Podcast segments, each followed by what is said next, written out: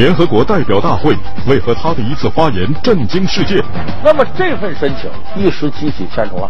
一边是千百年来的流离失所居无定处，一边是宁静家园无端被破坏，他们的冲突何时才能化解？所以现在呢，双方在这儿呢，针尖对麦芒就顶上了。申请联合国会员国是加快建国的步伐，还是背后另有目的？老梁说天下，巴勒斯坦的建国大业。真话实话痛快话，听着老梁说天下，观众朋友们大家好，欢迎您来到北方频道老梁说天下节目，我是老梁。最近这段时间呢，正是联合国第六十六次代表大会召开的时候。那么在这次联合国六十六大上面呢，有一个非常重要的事情要提请通过，什么呢？就是巴勒斯坦递交了要加入联合国、成为联合国会员国的正式申请。美国东部时间十一点四十四分，阿巴斯向潘基文递交了巴勒斯坦入联申请文件。随后，阿巴斯步入联大会议厅发言。他在讲话中呼吁安理会理事国投票支持一个在一九六七年边界基础上的巴勒斯坦国为联合国会员国。那么这份申请一时激起千重浪，卷入其中的包括联合国常任理事国啊、安理会成员国。还有诸多联合国其他的会员国，因为巴勒斯坦要想成为联合国的会员国呢，他必须要至少获得安理会成员国九个以上成员国的同意，而且常任理事国这五个不能有一个国家否决他，同时他还要获得联合国现有的会员单位三分之二以上的同意。比如联合国现在呢是一百九十三个会员国。起码他得拿到一百三十个国家同意票，他才能够进这个联合国，所以可谓困难重重。而且他这个一申请，美国当即就表示我不同意。如果最后到我这儿，我要行使联合国五大常任理事国的一票否决，我给你否决了。而且这个事情引发了阿拉伯世界以及包括欧盟、俄罗斯、中国在内的一系列的连锁反应。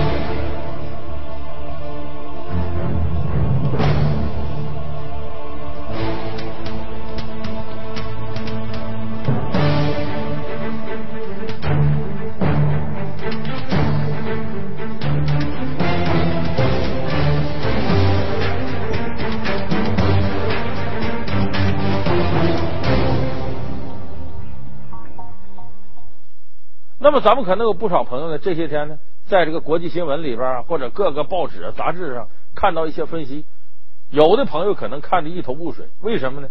因为巴以冲突啊，这么些年来，从打第二次世界大战结束到现在就没停止过。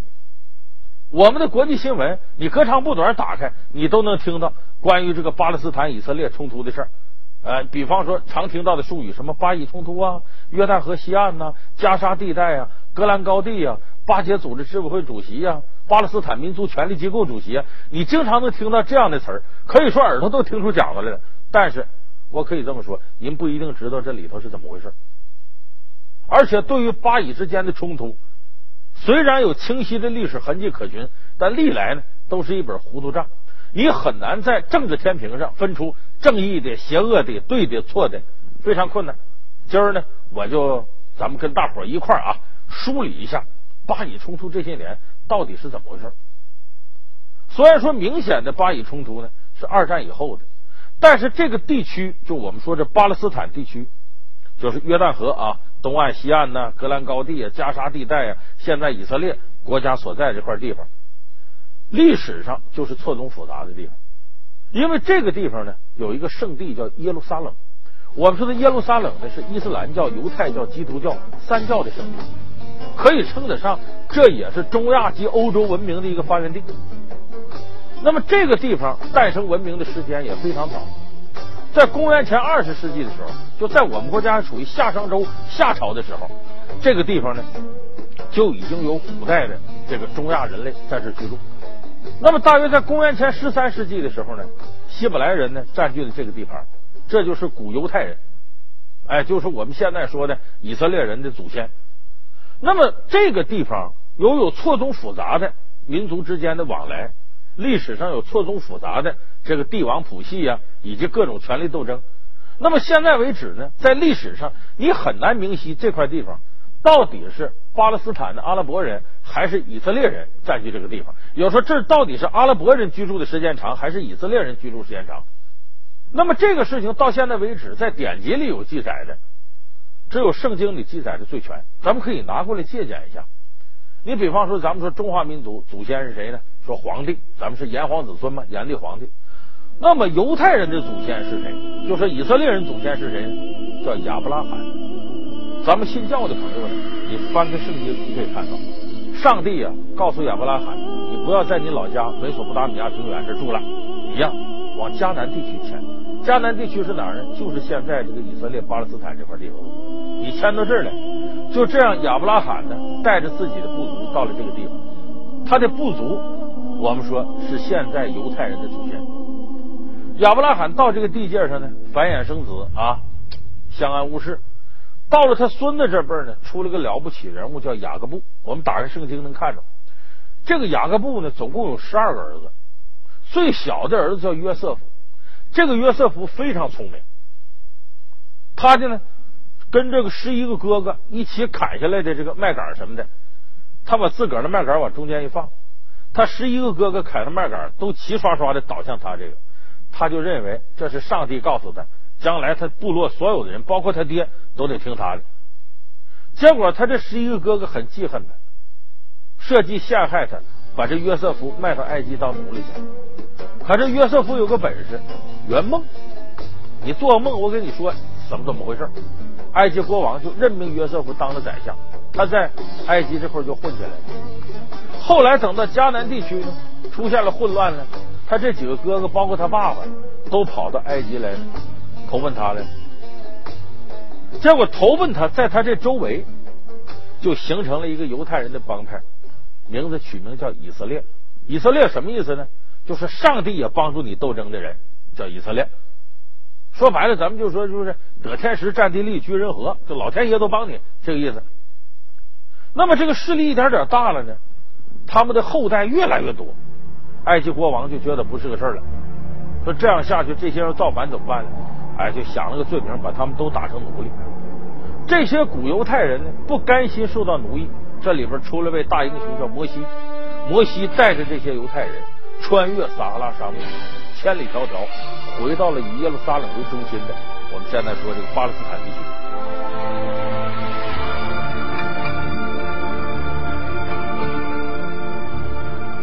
然后在公元前十三世纪呢，在这建立一个王朝。到了公元前后那段，古罗马帝国成立了，古罗马帝国扩张到这儿，结果在公元一世纪的时候，就把这个地方居住的犹太人全给撵跑了。自此之后，犹太人作为世界上一个很有名的种族部落，却长时间没有自己种族居住的地方，在世界范围流亡了一千八百多年，一直到。二十世纪第二次世界大战结束之后，他们才回来。在这个期间呢，犹太人呢也在世界各地呢展开复国运动。说这国家搁在哪儿？有说南非的，有说阿根廷的，但更多的人希望我们回到老祖宗聚集的地方。所以巴勒斯坦这个地区在历史上有巴勒斯坦的阿拉伯人在这住过。犹太人在这住过，这都是不争的事实。为什么这个地区冲突这么激烈？就是因为双方都认为这片土地是我们老祖宗居住的，我们有权利住在这儿。有些阿拉伯国家的人就说：“你犹太人凭什么占我们阿拉伯人地方？德国人屠杀犹太人，你到德国整一块地方，你跑我们这干嘛？”所以双方这种针尖对麦芒，从历史角度来讲，几乎是无法化解的。因为这个地方历史上确实人家巴勒斯坦人也在这长期居住。所以，为了解决这个矛盾呢，正好就着第二次世界大战打完这个乱乎劲儿，在联合国主持之下呢，美英这些国家参与。一九四七年的时候，划分了疆界，就决定呢，把约旦河这儿呢划个界。约旦河东岸呢，这是约旦；西岸这一边呢，广大的土地呢，大致一人一半在这些地方上，建立一个犹太国，建立一个巴勒斯坦国。犹太国占地呢，一点五万平方公里。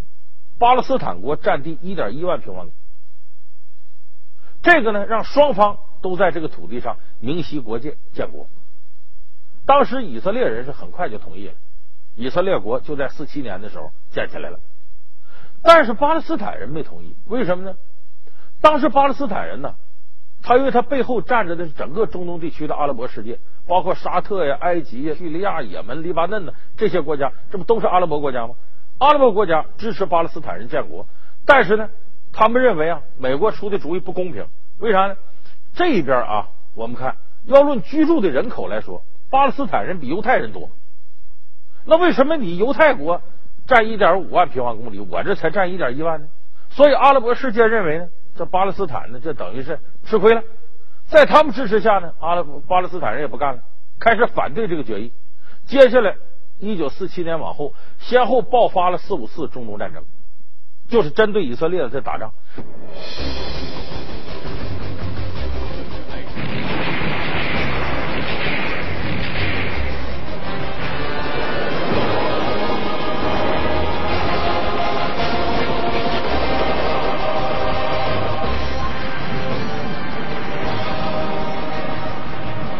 在美国支援之下，以色列获取了中东战争的胜利。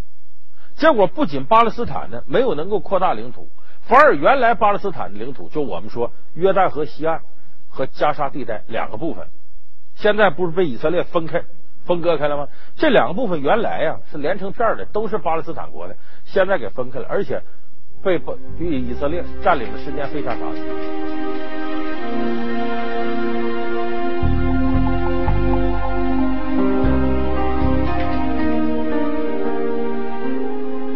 以色列在这个地方，我们说占了这个地方，把大量的巴勒斯坦人撵出去了。所以当时有一百多万巴勒斯坦人长期流亡在外，居无定所。后来回到这个地方，成了地道的巴勒斯坦难民。所以在约旦河西岸和加沙地带呢，有巴勒斯坦难民营，这个是联合国和美国也进行援助。然后还有以色列的固定的居民点、定居点。为什么要设定居点呢？这个地方我占住了，而且呢，由于巴勒斯坦后来采用各种各样的一些袭击战术，甚至巴勒斯坦的激进组织，比方我们说巴勒斯坦里边分裂成两个组织，一个叫法塔赫，一个叫哈马斯。哈马斯呢也叫伊斯兰抵抗运动。这个哈马斯经常采用人肉炸弹的恐怖袭击方式，等于给以色列也带来巨大威胁。所以以色列必须要通过强有力的军事力量控制这个地方，来实现自己的这些居民犹太人的安全。所以现在呢，双方在这儿呢针尖对麦芒就顶上了。那么巴勒斯坦呢，在中东战争屡次失败之后呢，他也在寻求和平解决这个地方巴以冲突的问题。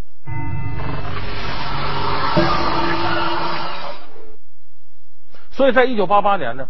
当时巴勒斯坦民族解放组织的主席阿拉法特，就我们通称巴解组织执委会主席阿拉法特，一九八八年呢提出来，我们怎么建巴勒斯坦国呢？也不坚持四七年那个一点一万平方公里了，用的一九六七年那次中东战争，也叫六日战争，当时是以色列赢得很干脆，然后用那次战争之后划定的界限，就说我们比当年吃点亏吃点亏，可是说吃亏。现在他主张那些领土呢，基本都在以色列占领之下的。就是我们只要把这些土地要回来，以东耶路撒冷为首都，我们建国。这是一九八八年阿拉法特提出来的。那么后来阿拉法特去世了呢？这时候呢，巴勒斯坦民族权力机构的主席阿巴斯，阿巴斯同时也是法塔赫的领导人。法塔赫跟哈马斯不一样，法塔赫呢是历来主张呢用和平谈判的方式来解决这个地方，而哈马斯认为呢，你跟讲道理没用。就得恐怖袭击，就得跟他干。我们打不过他吗？对付霸权主义最好的办法就是恐怖主义。所以这两派不和，本身你争我夺的，也使巴勒斯坦的整个内部阵营出现了很大的分裂，力量不足，而且也使以色列有借口了。你哈马斯总搞这种恐怖袭击，我们能放心吗？我们答应你这条件，你再袭击我们怎么办？必须得把所有的安全问题都解决了，以色列才能跟巴勒斯坦形成和平谈判的可能。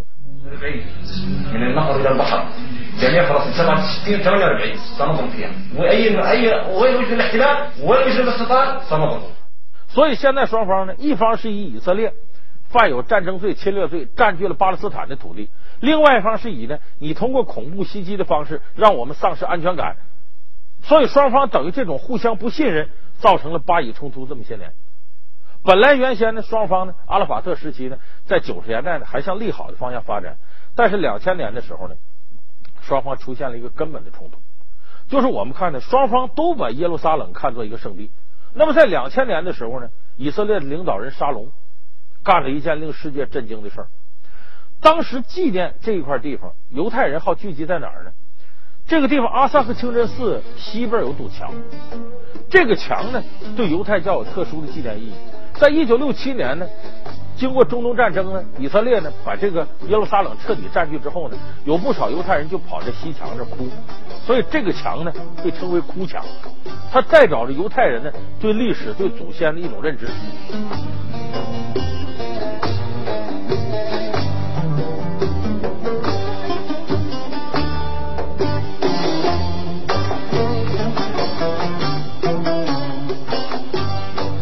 可是这堵墙呢，就在阿萨克清真寺西边，离着太近了。两千年的时候，以色列领导人沙龙通过这堵墙的一个门，直接进入阿萨克清真寺，就宣布我们对耶路撒冷的主权。结果这一下等于捅了马蜂窝，使当地伊斯兰教众的民族感情受到了很大伤害。结果在那个之后，使原来已经趋于缓和的巴以冲突更加激烈了。以色列当局呢，经常。到这块呢，去搞一些宗教活动。完，这时候阿萨克清真寺上的伊斯兰教徒呢，往下扔石块，然后以色列冲进里边抓人，双方冲突越来越激烈，多次酿成流血冲突。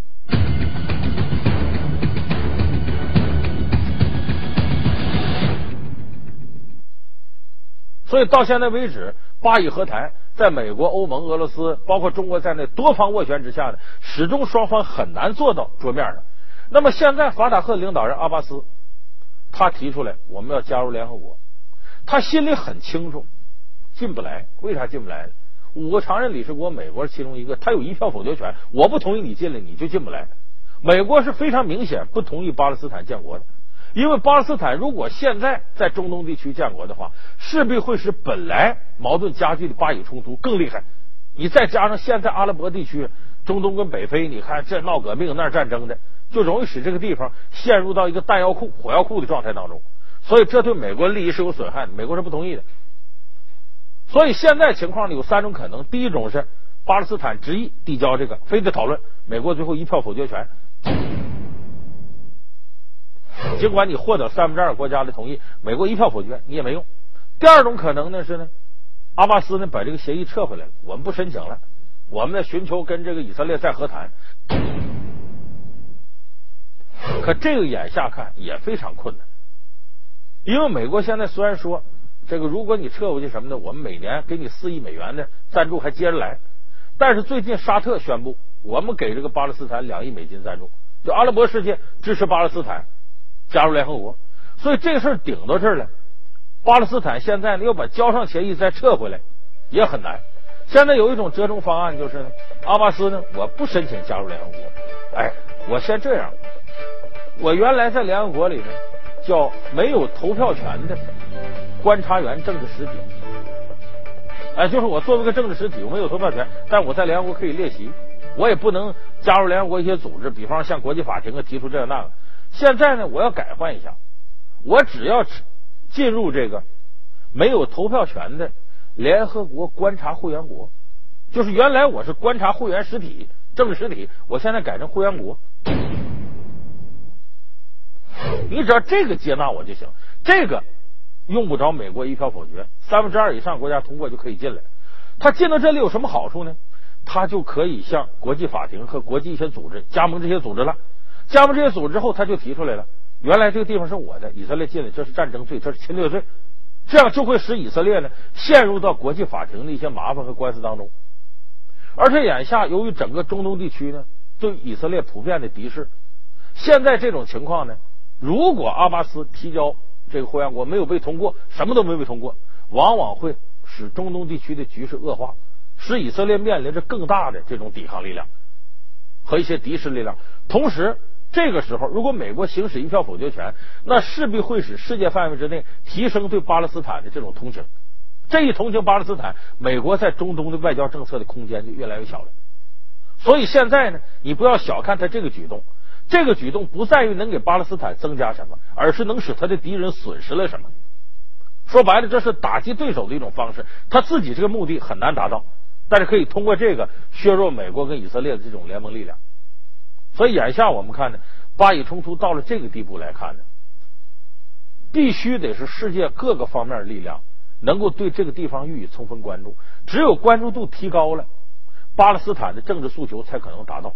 现在假如说各个地方不闻不问的话，以色列依旧是强势的，巴勒斯坦复国根本没有希望。现在眼下要紧的是呢，赶紧跟以色列呢回到谈判桌上，因为你要真打，你打不过以色列。这明摆的事，所以我们看这两天呢，巴勒斯坦那边呢又跟以色列士兵冲突了，无外乎就是一方面扔石块，另一方面搁催泪炸弹，都老生常谈了。现在，现在双方已经把这个当做个政治游戏了。对于巴勒斯坦来讲呢，与其说是要抗争点什么，还不如说是闹出点事儿来，让世界范围关注。所以这次提交这个草案进联合国，其实，在某种程度就是巴勒斯坦人为了吸引世界的目光，为了世界的目光呢。过多的关注在中东局势上，所以这个是目前我认为阿巴斯提交这次加入联合国常任理事国、加入的联合国里边最大的一个初衷。那么这个初衷到底能不能实现呢？我说他加入联合国是不可能实现的，但是通过这个过程，他会敦促美国花更大的力气关注巴以和谈，敦促欧盟、俄罗斯、中国这些国家也关注这个事情。那么巴勒斯坦呢，有可能在这个浑水当中呢。能迫使以色列呢往后退一步，能够使自己在这个加沙地带呢和约旦河西岸拥有更多的主权。当然，这个前提想再往前迈一步，目前巴勒斯坦内部你的民族权力机构法塔赫和哈巴斯怎么之间实现这种合作？哈马斯如何能够避免现在他有大规模进行恐怖主义袭击、进行人肉炸弹的可能？你只有把这些真正的安抚下来，才能实现走出谈判桌上。否则，一方拿着刀，一方背后掖着炸弹，双方永远不可能真正实现和谈。所以，我们呢现在呢静观其变。看看巴以冲突会不会因为这次阿巴斯突如其来的申请加入联合国而发生微妙的变化？好，感谢您收看这期《老梁说天下》，我们下期节目再见。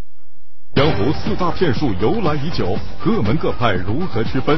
骗术种类五花八门，为何独有一种被称作最缺德的骗术？前面这家缺爹，这边这家缺儿子，利用这个缺弄成一个受害者。贪色欲必但一样，被骗之人是否必有可骗之处？见着道上大姑娘小媳妇，眼睛就直勾勾的，脚下就走不动道。老梁教你火眼金睛，拨开迷雾识骗子。老梁说天下，骗中骗。